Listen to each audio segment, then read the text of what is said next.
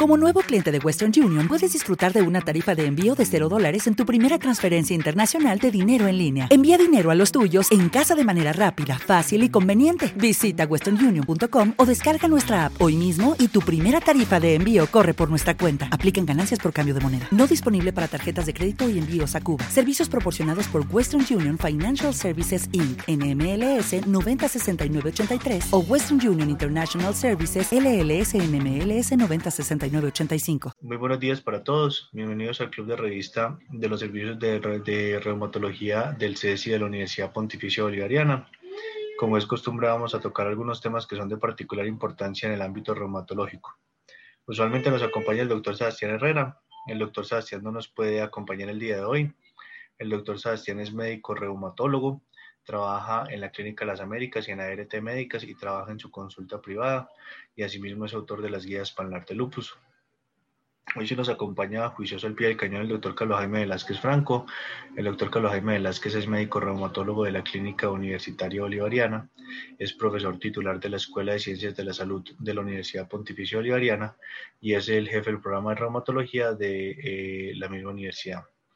Mi nombre es Miguel Mesa, soy médico reumatólogo, eh, trabajo en la Clínica Bolivariana y soy profesor asociado de la Escuela de Ciencias de la Salud de la Universidad Pontificia Bolivariana. También nos acompañan los fellows de reumatología, la doctora Diana Varela y el doctor Santiago Bernal. Este último es el encargado de presentar el artículo del día de hoy. Doctor Santiago, tiene usted el micrófono. Eh, buenos días a todos. Muchas gracias, doctor, por la introducción. Entonces, el día de hoy vamos a hablar es del el estudio FAST, que lo que mira es eh, un estudio a largo plazo de la seguridad de cardiovascular del, del feuxostat comparado con el alopurinol en pacientes con gota. Este es un estudio multicéntrico, prospectivo, aleatorizado, abierto y de no inferioridad, que se encuentra publicado en la revista Lancet del 2020. Quizás eh, eh una cosa que sea particular de particular importancia, y es que la parte de riesgo cardiovascular y ácido siempre ha sido como un, un, un toma y dame, porque siempre se ha dicho que los inhibidores de las antinoxidasas poseen funciones angioprotectoras, incluso que la colchicina pudiera tener algunos factores cardioprotectores, pero el estudio previo, que fue el estudio en England que tú vas a hablar previamente, mostró que había un aumento en el riesgo cardiovascular, especialmente en los pacientes que tenían un perfil de alto riesgo. Eh, yo quería saber el, el profe Carlos Jaime qué concepto tenía con ese estudio antes de que empecemos la discusión yo, yo vería con un problema en el estudio que mencionas porque en general no fue ajustado a, otros factores de riesgo eh, cardiovasculares. Entonces, a mí siempre me ha quedado la duda realmente de, de, ese, de esa alerta cardiovascular de Febuxostat. Ese estudio de Nibla no, no me convenció porque no fue ajustado adecuadamente a otros factores de riesgo cardiovascular. Entonces, quizás en ese estudio lo más importante para recordar es que el estudio tuvo muchas pérdidas en el seguimiento y en las pérdidas en el seguimiento se comportaron de manera distinta a las personas o los sujetos que permanecieron en el estudio. Incluso ellos dicen después que es una cosa muy interesante como con detectives privados y con un esquema pues, de seguimiento casi que inusual para un estudio clínico, recuperaron todos los datos perdidos y al recuperarlos se dieron cuenta que había muchos datos que que se habían perdido que eran importantes y que el resultado que ellos vieron de pronto no estaba tan claro y que ese resultado no se mantenía una vez encontraron esos pacientes perdidos. Eh, esto simplemente para que ustedes tengan el contexto de toda la dinámica y la otra cosa es que eh, la pregunta del millón que yo le quiero hacer a Diana y a Santiago y es nosotros por qué tenemos hiperuricemia, por qué evolutivamente es ventajoso tener hiperuricemia. Porque la hiperuricemia hace parte de la evolución durante muchos años perdimos la uricasa y eso es lo que hizo que pudiéramos eh, andar, pues, eh, eh, andar en, dos piernas y también la evolución del sistema nervioso central. Entonces, esas son dos teorías que se han propuesto, aunque realmente la, la, última teoría, que es la más reciente, dice que la pérdida de la uricasa fue necesaria porque nosotros en el transcurso evolutivo perdimos la capacidad de sintetizar la proteína, la vitamina C, perdón y que al perder la posibilidad de sintetizar la vitamina C perdimos una capacidad antioxidante positiva importante. Y hay que recordar que el ácido úrico, que uno no sabe para qué sirve, puede tener en promedio una capacidad eh, antioxidante entre el 60 al 80% de la capacidad antioxidante total. Entonces se cree que los niveles de hiperglicemia muy bajos pueden quitar esa capacidad antioxidante y eso fue lo que estuvo digamos que en tela de juicio durante todo este tiempo. Entonces, es simplemente para que sepamos el contexto de por qué se pensaba que había un riesgo cardiovascular, de cuáles fueron los resultados de este examen, para que cuando ya Santiago nos empiece a contar toda la parte del estudio, podamos tener en contexto, digamos que de toda la polémica que se generó previo al, al, al evento. Entonces, Santiago, si te entrego el micrófono. Entonces, como les decía, pues está publicado en Lancet, que es una de las revistas más reconocidas a nivel mundial.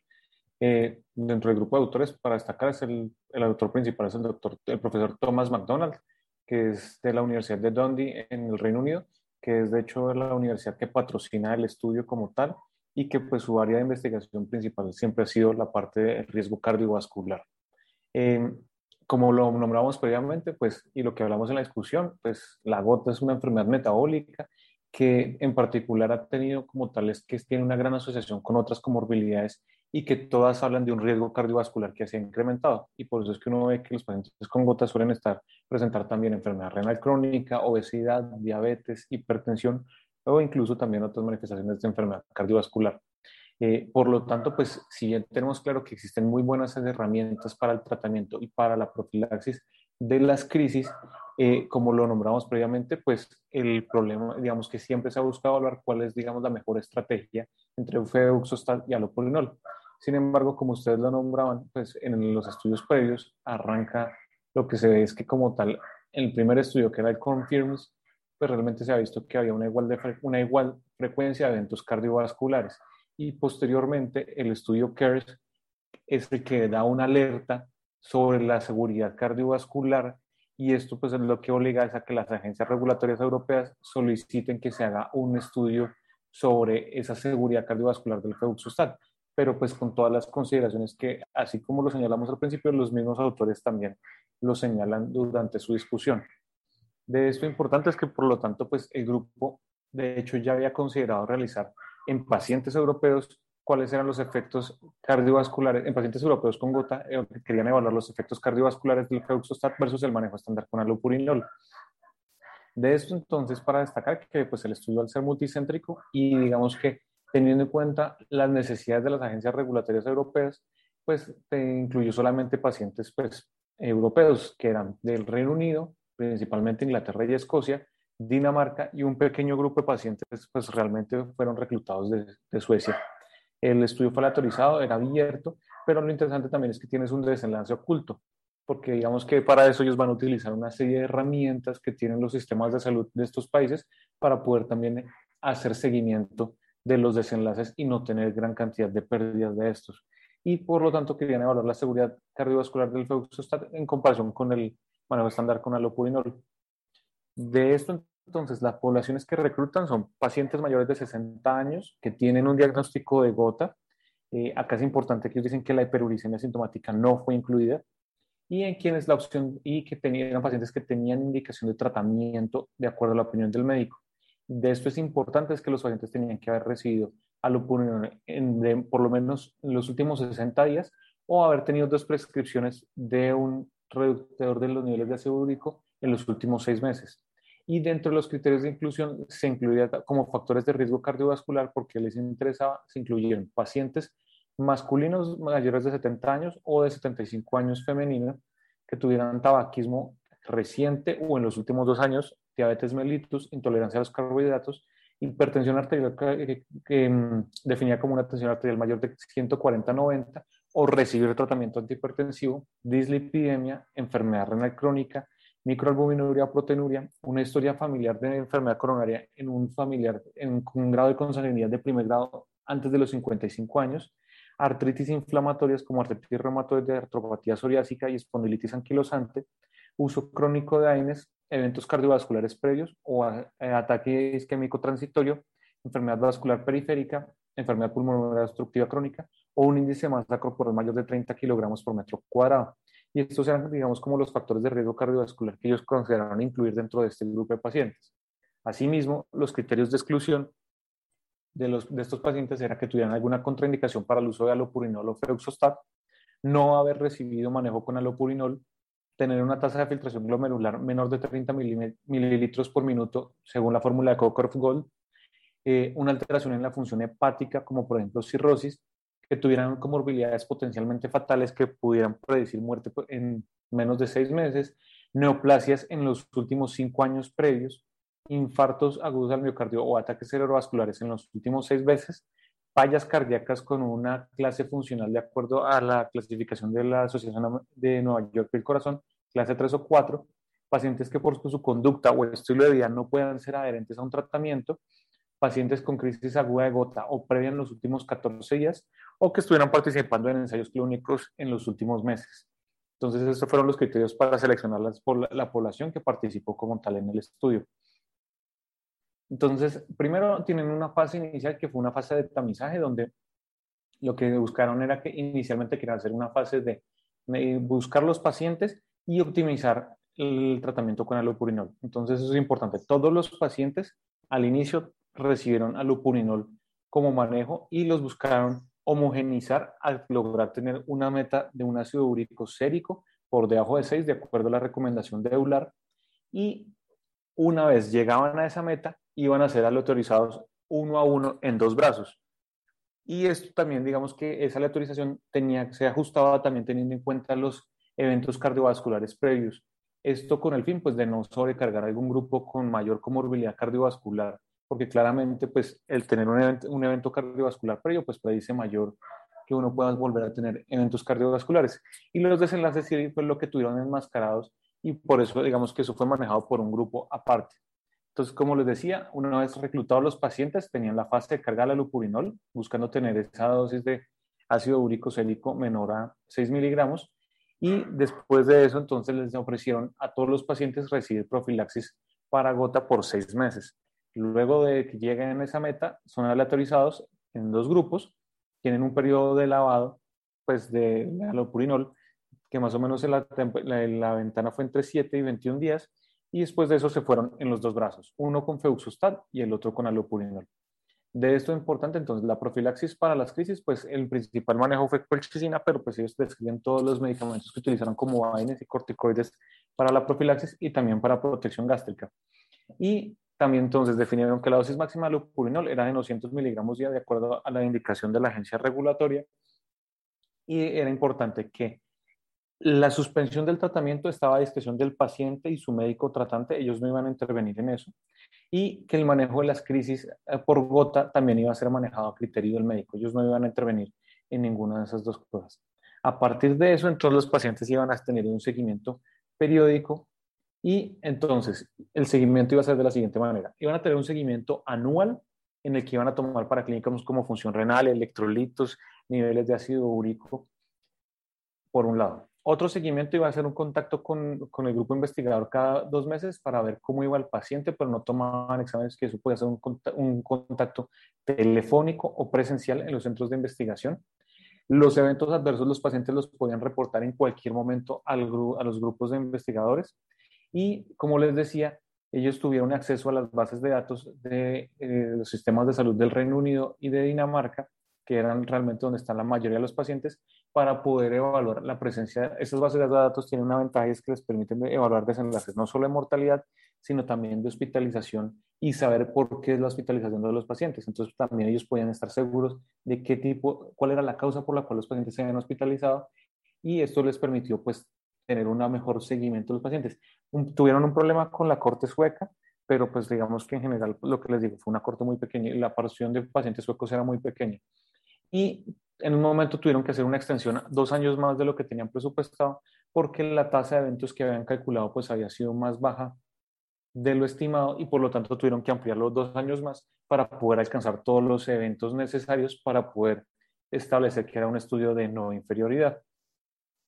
Desenlaces entonces, el primer desenlace fue un desenlace compuesto, eran pacientes que tuvieron hospitalización por infarto agudo del miocardio no fatal, síndrome coronario agudo con elevación de biomarcadores, un ataque cerebrovascular no fatal o muerte por un evento cardiovascular. Y como enlaces secundarios, desenlaces secundarios, miran hospitalización por infarto agudo del miocardio no fatal, el síndrome coronario agudo con elevación de biomarcadores, una CV, una CV no fatal, muerte cardiovascular y muerte en hospitalización por falla cardíaca, angina, revascularización, ataque isquémico transitorio, un paro no fatal, trombosis arteriosa venosa, arritmias sin evidencia de isquemia. Todo esto es importante porque, como les decía, como eso también lo tenían a partir de las bases de datos, esto fue manejado por un grupo de la Universidad de, Glasgow en Escocia, que era un grupo aparte que estaba, y eso hacía que era el cegamiento. Ellos no conocían en qué brazo los pacientes estaban distribuidos, si en el ocurrido en el Feusostat, y lo único que ellos se encargaban era de monitorizar esos eventos. Entonces, de esa forma que fue, tuvieron el cegamiento para los que se encargaban de evaluar estos desenlaces. O también hicieron unos desenlaces exploratorios, que era mirar la proporción de pacientes que alcanzaban una concentración de urato monosódico después de cada año tratamiento menor a 6 miligramos sobre decilitro, eh, qué eventos adversos serios podían tener y también cómo eran los brotes de gota y los eventos adversos relacionados al tratamiento. Del análisis estadístico, entonces lo primero es, como les decía, para poder hacer un estudio de no inferioridad, tenían que establecer un número necesario de eventos primarios, pues para poder realmente hacer la comparación entre los dos medicamentos. Entonces, para eso el cálculo fue de 456 eventos de ese objetivo primario que les había nombrado y ese límite inferior que se calcula para los estudios de no inferioridad, que salió de 1.3, fue tomado precisamente del CARES, que fue el estudio donde salió ese riesgo de muerte cardiovascular que le atribuían al grupo de Feuxostat.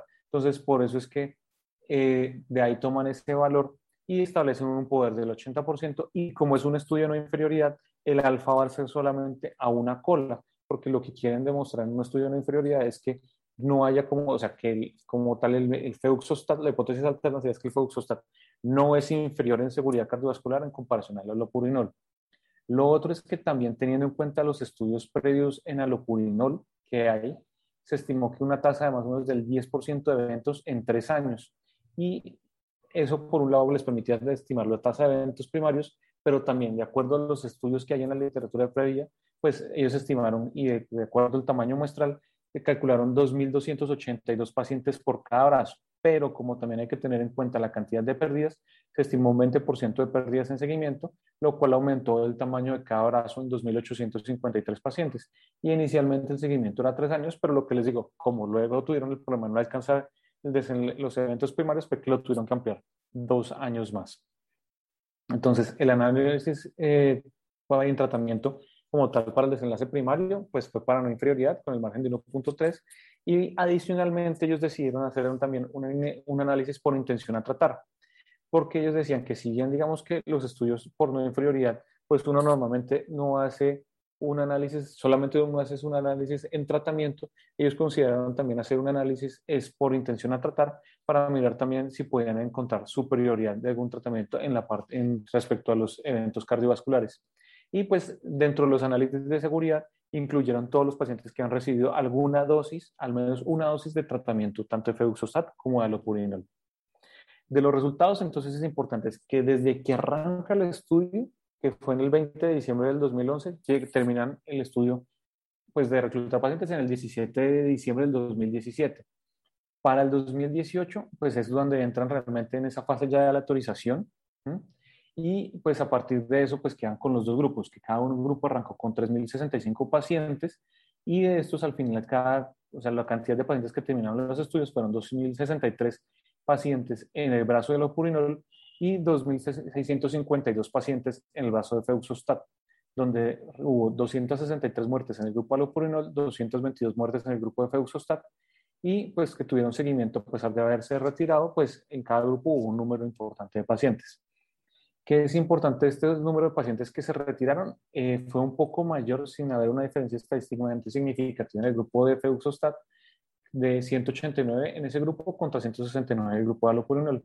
Y dentro de la causa más frecuente para el retiro de los pacientes fueron los eventos adversos. Si bien digamos que los eventos adversos serios no fueron tan, no hubo una gran diferencia entre los dos grupos, que fue apenas del 9 casos en el de alopurinol y 12 casos en el grupo de Feuxostat. Ya como tal, respecto al grupo de pacientes que estuvieron en el estudio, entonces importante es que el promedio de edad era 71 años, el 85% eran hombres y lo importante destacar es que el 33% tenían una historia de un evento cardiovascular previo y 22% tenían diabetes mellitus. Cuando uno revisa como tal los dos grupos, pues realmente eran muy homogéneos tanto en edad, en sexo, en la procedencia de los pacientes, en su etnicidad pues prácticamente todos eran eh, blancos también en el tabaquismo. Y pues como algo importante para destacar es que todos estos pacientes, a pesar de tener eh, pues un riesgo cardiovascular aumentado, las cifras tensionales estaban elevadas y también todos estos pacientes estaban ya con un índice de masa corporal de 31 en promedio, así como también pues sus perfiles lipídicos estaban pues por encima de las metas que actualmente se hablan y pues el, las bases, el ácido úrico que tenían de base cuando arrancaron el estudio era como lo habían pedido de acuerdo al estudio de 4.99. Otra cosa entonces importante es que pues los eventos, los, la historia cardiovascular de estos pacientes, como les decía, pues eh, tenían más, los dos grupos estaban muy equilibrados y pues esto digamos que en general uno le puede dar tranquilidad pues de que los grupos quedaron bien homogenizados. Lo otro entonces importante es que el tiempo de seguimiento pues que los pacientes habían tenido de tratamiento con alopurinol al momento de la inclusión es muy homogéneo, desde 6 años a más o menos, y pues realmente cuando uno ve, como les decía en la parte previa de todo el riesgo cardiovascular, pues también llama la atención que pues no había una gran, o sea, solamente el, 5, el 60% de los pacientes aproximadamente recibían estatinas y el manejo antihipertensivo pues tampoco digamos que era algo completamente extendido. Entonces es importante eso. Y también la colchicina, pues solamente el 3% de los pacientes reciben eso en ambos grupos. Ya como otra cosa importante, los factores de riesgo cardiovasculares basales que tenían, como les digo, el 85% de los pacientes tenían eh, hipertensión arterial y más o menos el 50% de los pacientes tenían obesidad. Entonces, esto es importante porque pues habla de una carga pues de claros factores de riesgo cardiovascular demostrados y esa carga que tenían los pacientes encima, aparte pues de la gota. Eh, cosas importantes, la dosis media de lo que recibieron los pacientes fue, fue de 279 miligramos y la dosis media de febuxostat fue de 81 miligramos, o sea, realmente el, 97% de los pacientes estuvieron en, con feuxostat recibieron 80 miligramos y también casi el 90%, el, 90 de los pacientes tuvieron una dosis que estuvo alrededor entre 100 y 300 miligramos de alopurinol. Y fue realmente un poco un grupo muy pequeño, más o menos el 4% máximo, que tuvieron una dosis elevada de alopurinol que estuviera más o menos entre los 300 y los 900 miligramos. Eh, como tratamiento profiláctico, pues el más difundido y más común en todos fue la colchicina, pero importante es que en el feuxostat fue mayor el uso de colchicina como profilaxis, que fue el 74% contra la purinol solo el 50%. Y pues esto ya lo vamos a discutir más adelante porque los autores ah, también hacen una, señalan este hallazgo como algo importante a tener en cuenta. Ya analizando como tal los resultados, entonces, recordando que el, desenlace primario era un desenlace compuesto en el que miraban distintos eventos, pues realmente lo que se dio es que al hacer el análisis en tratamiento de los pacientes, no, o sea, hubo una diferencia estadística, o sea, lo que mostró es que había como tal el, el, 0, el, 20, el 25% de reducción de eventos cardiovasculares en el grupo de Feuxostat y que esta había una diferencia Okay, round two. Name something that's not boring. A laundry? Ooh, a book club. Computer solitaire, huh? Ah, oh, sorry, we were looking for Chumba Casino. That's right. ChumbaCasino.com has over 100 casino style games. Join today and play for free for your chance to redeem some serious prizes. ChumbaCasino.com. No purchase necessary. Full prohibited by law. 18 plus terms and conditions apply. See website for details. It is Ryan here, and I have a question for you. What do you do when you win? Like, are you a fist pumper? A woohooer, a hand clapper, a high fiver. I kind of like the high five, but if you want to hone in on those winning moves, check out Chumba Casino. At ChumbaCasino.com, choose from hundreds of social casino style games for your chance to redeem serious cash prizes. There are new game releases weekly, plus free daily bonuses. So don't wait. Start having the most fun ever at ChumbaCasino.com. No purchase necessary. BGW. Void were prohibited by law. See terms and conditions. 18 plus. Eh, significativa en la parte de inferioridad.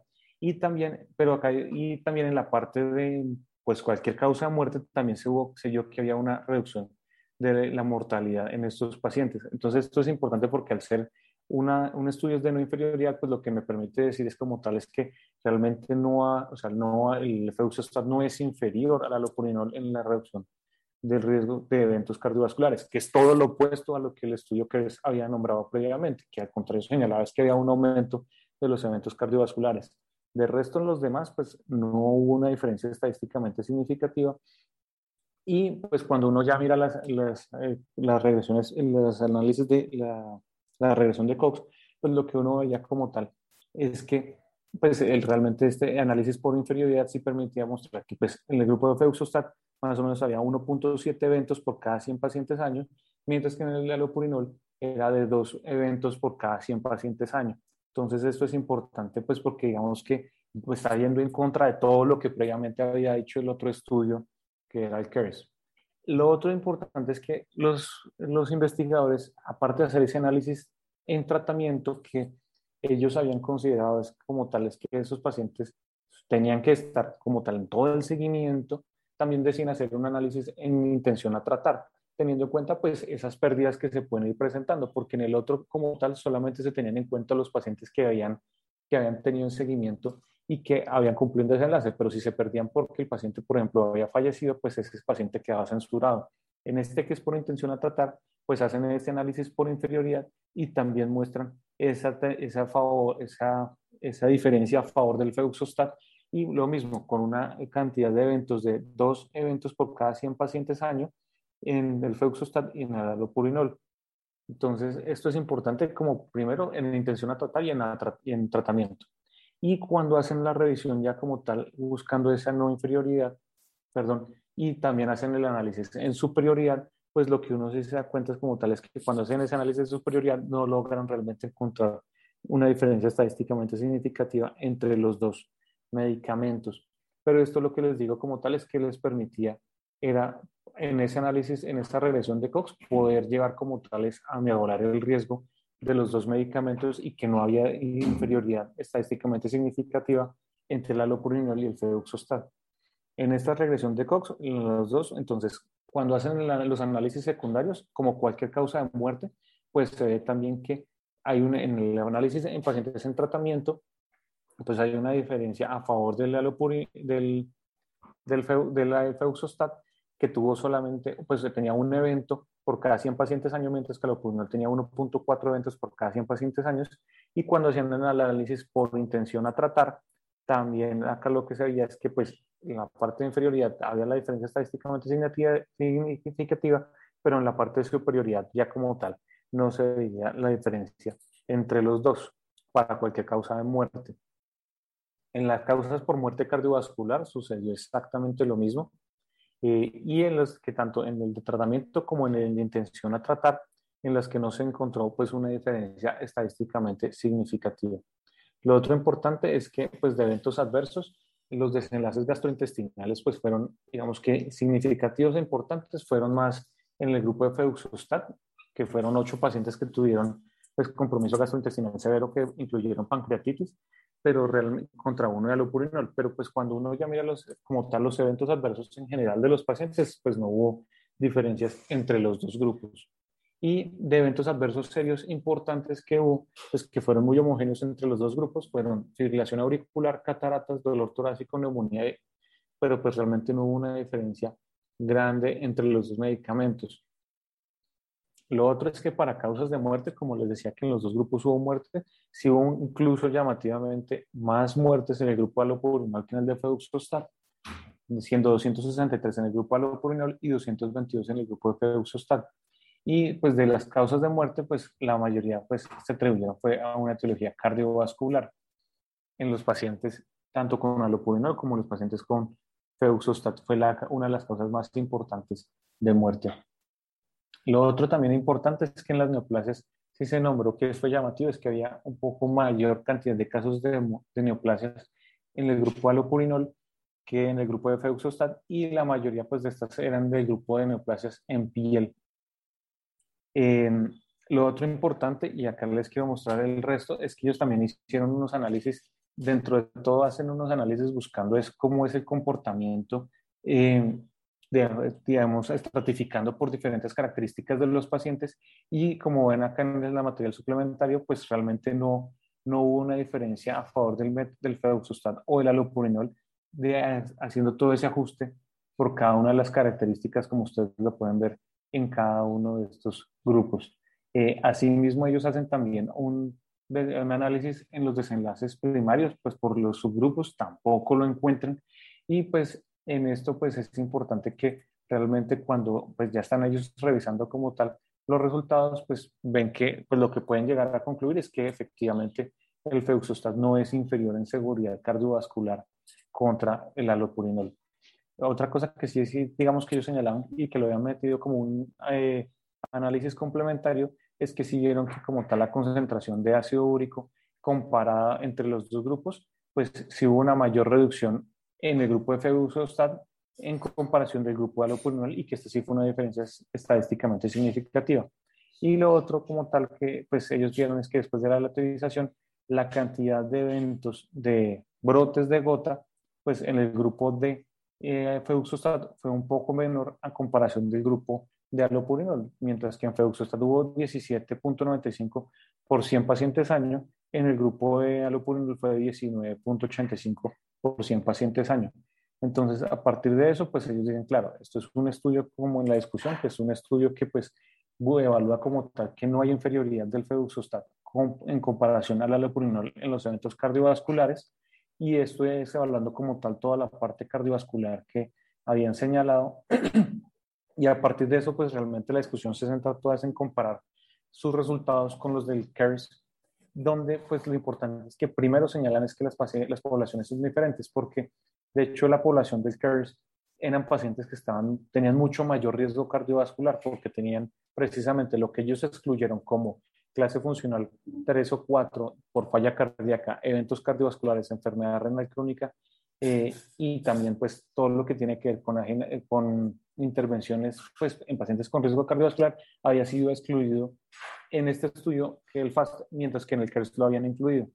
Lo otro es que si bien los dos, pacientes, los dos estudios tienen un tamaño de muestra similar, si lo que nombraba el doctor Miguel desde el principio, pues la cantidad de pacientes que habían perdido en el CARES fue demasiado a comparación del FAST.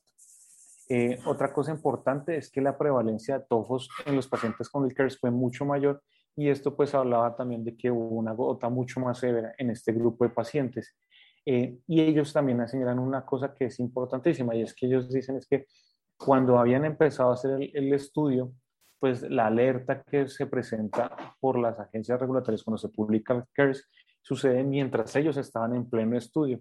Entonces ellos explican que probablemente por eso tuvieron en algún momento algunas pérdidas, pero pues que afortunadamente no impactaron como tal en el desenlace del estudio. Que sí es importante dentro de esto es que desafortunadamente, a pesar de la cantidad de eventos que habían calculado, pues solo llegaron a 403 eventos y el planeado era 456. Entonces, claramente, pues esto sí le redujo poder estadístico al estudio, pues del 80% calculado, quedaron con un, un, poder del 77%. Pero a pesar de eso, ellos dicen que pues, lo que muestran es que realmente por el diseño estadístico y el seguimiento, pues no hay ese problema de sesgos como lo dice el doctor Miguel, de que en el otro les tocó ponerse a buscar los pacientes y demás. Ellos sí pudieron tener un claro seguimiento de los pacientes y poder evaluar ese seguimiento a largo plazo de los pacientes. Lo otro importante es que también ellos decían es que llamaba la atención es que estos pacientes habían recibido, los pacientes del grupo de Feusostat habían recibido más salopurinol y ellos plantean que pueden haber sucedido dos cosas. Uno, que al ser como al ser un medicamento más nuevo, pues digamos que los pacientes y los médicos sí recomendaron mucho más el uso de la colchicina como profilaxis pues por la razón de que digamos que era un medicamento más nuevo y que eso ellos dicen puede pasar con los medicamentos nuevos cuando se comparan contra el tratamiento estándar, pero pues realmente que no, no vieron como tal una, pues algún problema en el desenlace de esto. Lo otro importante es que ellos dicen es que, miren, ninguno, o sea, en el estudio FAST ni en el CARES hubo una comparación contra placebo, que es importante, y como tal, pues ellos dicen, pues realmente pues los inhibidores de las antinoxidadas, o sea, los, el uso de medicamentos inhibidores de las antinoxidadas en ambos grupos, pues muestra que los pacientes como tal, pues, con gota, pues tenían, no tenían un evento o no tenían un riesgo cardiovascular o de muerte, pues por el uso del medicamento propiamente. Y otra cosa importante es que lo que se hablaba es que aparentemente algunos estudios, de hecho hay uno que ellos hablan que es el All Heart, que cuando lo publicaron estaba en, corriendo, pues que realmente estaba hablando como tal el uso de alopurinol 600 miligramos día, que son unas veces mucho más altas que el promedio que se usó en el FAST, para mirar si tenían un efecto benéfico cardiovascular.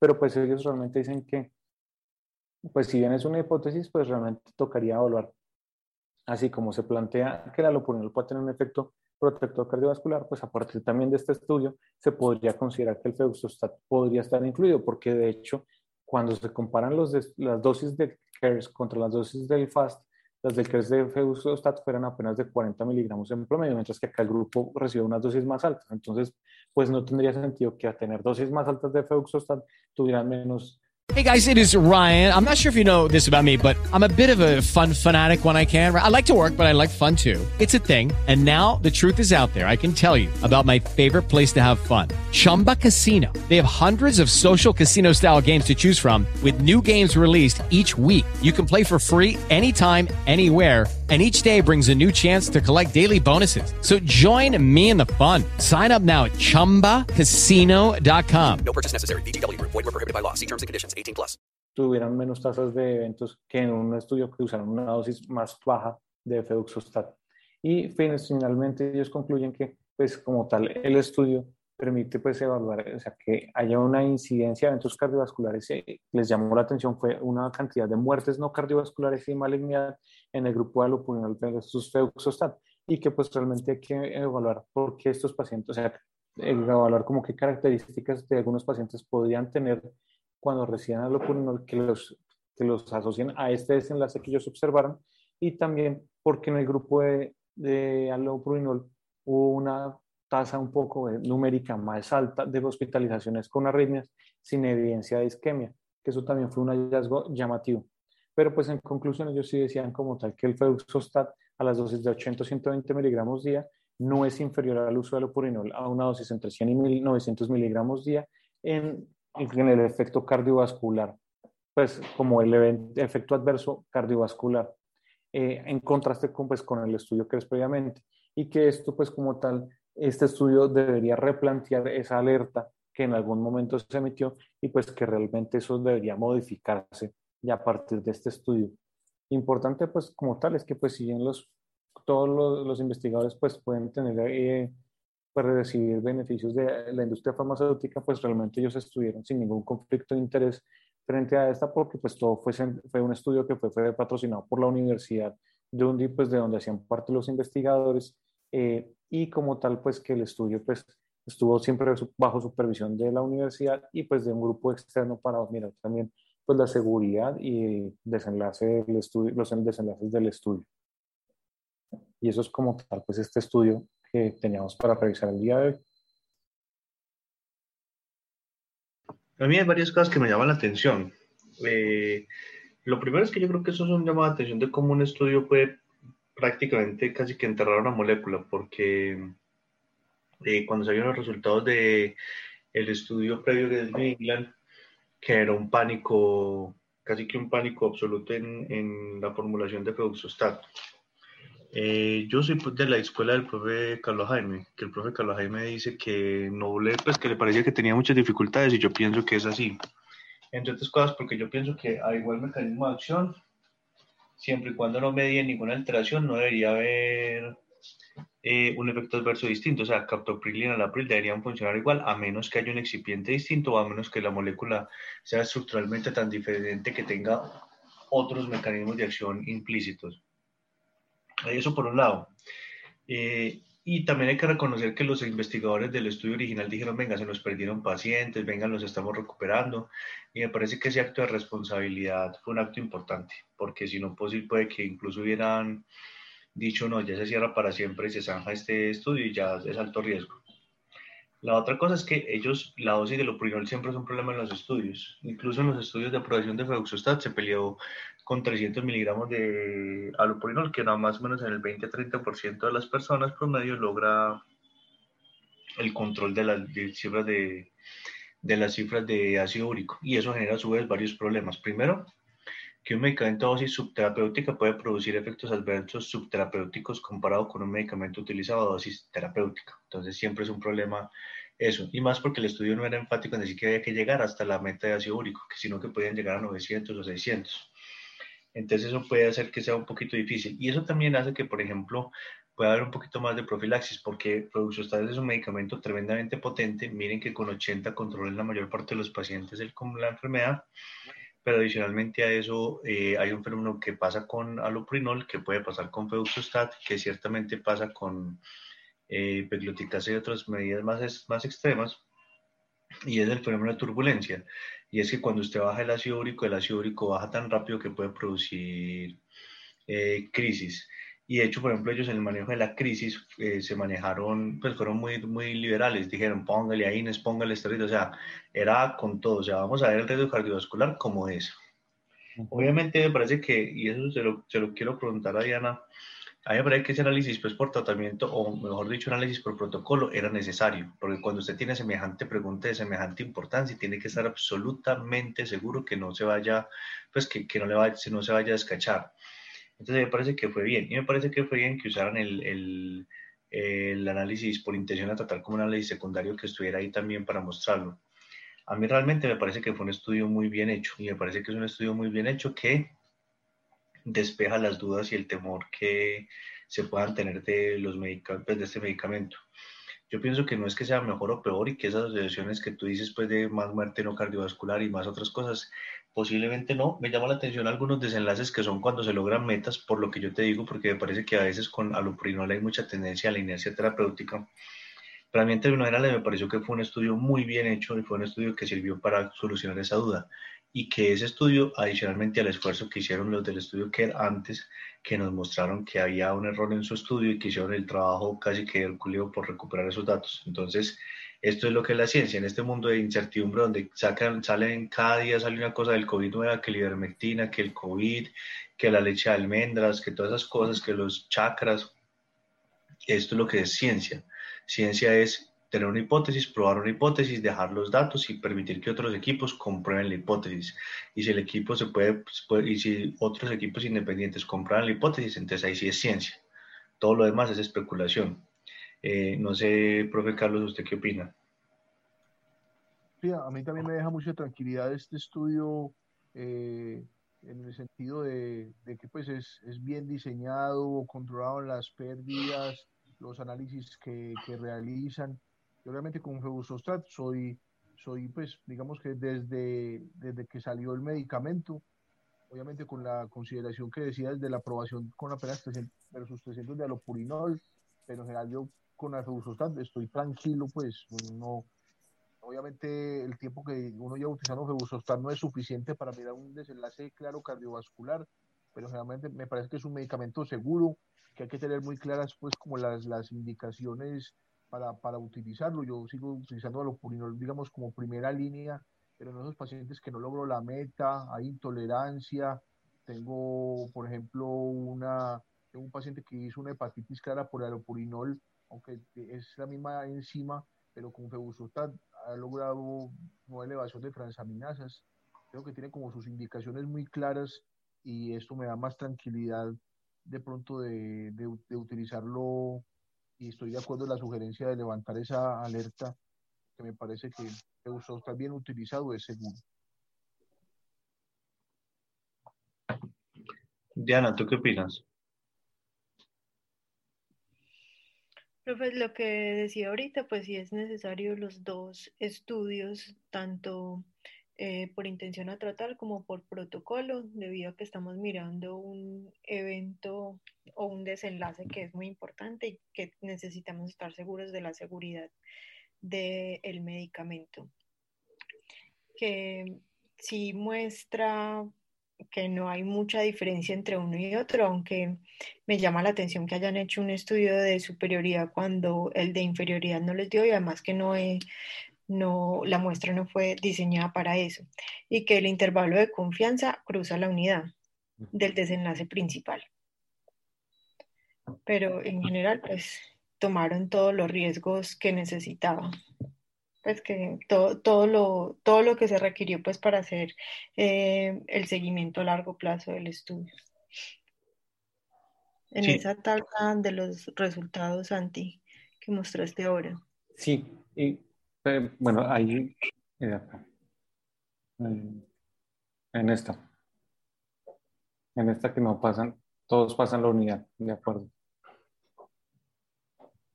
Exacto, no, no, no llega al margen de no inferioridad que ellos propusieron para el cálculo de la muestra. Exactamente. No, de hecho, pues a pesar de que ellos tienen, o sea, a pesar de esa limitación que tienen en eso y que pues no, no lograron alcanzar la cantidad de eventos que habían estimado, pues realmente el resto del diseño es bastante sólido y de hecho, eh, pues eso los, digamos, los protege de ese castigo que tienen por el otro lado. Sí, que como perdieron tanta muestra, pues tendrían que hacer tanto por protocolo eh, como por intención a tratar. No, y más, y más cuando es una pregunta tan importante, pues como retirar un medicamento del mercado, uno lo, primero, primero lo tira por protocolo para estar seguro que es el medicamento y que es la situación más controlada. Pero el hecho es que no se quedaron con eso, sino que tiraron intención a tratar para también hacer las dos cosas. O sea, uno ve que estos estudios que son independientes, uno les ve el amor, el amor por hacer las cosas bien y el método y todo, y pues es un estudio muy bueno, a mí me pareció muy rico. Y me parece rico tener estos estudios que no son solamente los, los estudios de, de pues que, que no son solamente los estudios de que a veces son un poquito más sensacionalistas de que tienen riesgo de que todo este estudio es un estudio un poquito más discreto, digámoslo así. No, es un resultado negativo que es positivo porque lo necesitábamos saber que no producía mayor riesgo cardiovascular y me parece que es un estudio que le cambia a usted la práctica clínica como reumatólogo. Eh, profe, ¿alguna otra cosa que usted nos quiere decir antes de que acabemos? Ok, entonces yo creo que este es un estudio muy... general, eh, digamos que que en general el riesgo pues, o sea, esos pacientes tienen un inherente riesgo cardiovascular por la hiperuricemia y por las comorbilidades, pero creo que los hipouricemiantes no agregan más a ese riesgo cardiovascular y, por el contrario pueden ayudar a, a, pues, a regular esa disfunción endotelial y con una hiperuricemia que es controlada puede haber menos desenlaces y, y que se puede utilizar creo que tranquilamente. Muy bien, profe. Sí, tiene razón. Es mejor una hiperuricemia controlada que una crisis de gota con inflamación, con esteroides, con AINES, con de todo, pues porque eso sí puede generar más riesgo en el corto plazo del paciente que se descompense. Em, yo creo que con esto podemos dar por terminado el club de revistas del día de hoy. Le agradecemos muchísimo al doctor Santiago, es un estudio complejo y por lo presentó muy bien. A la doctora Diana, como siempre, toda su participación y su análisis a las personas que nos acompañaron infinitas gracias y a las personas que escuchen esto en diferido también muchas gracias por tu participación. Y con esto no nos queda más que decirles gracias totales. With the Lucky Land slots, you can get lucky just about anywhere. This is your captain speaking. Uh, we've got clear runway and the weather's fine, but we're just going to circle up here a while and uh, get lucky. No, no, nothing like that. It's just these cash prizes add up quick. So I suggest you sit back, keep your tray table upright, and start getting lucky. Play for free at LuckyLandSlots.com. Are you feeling lucky? No purchase necessary. Void where prohibited by law. 18 plus terms and conditions apply. See website for details.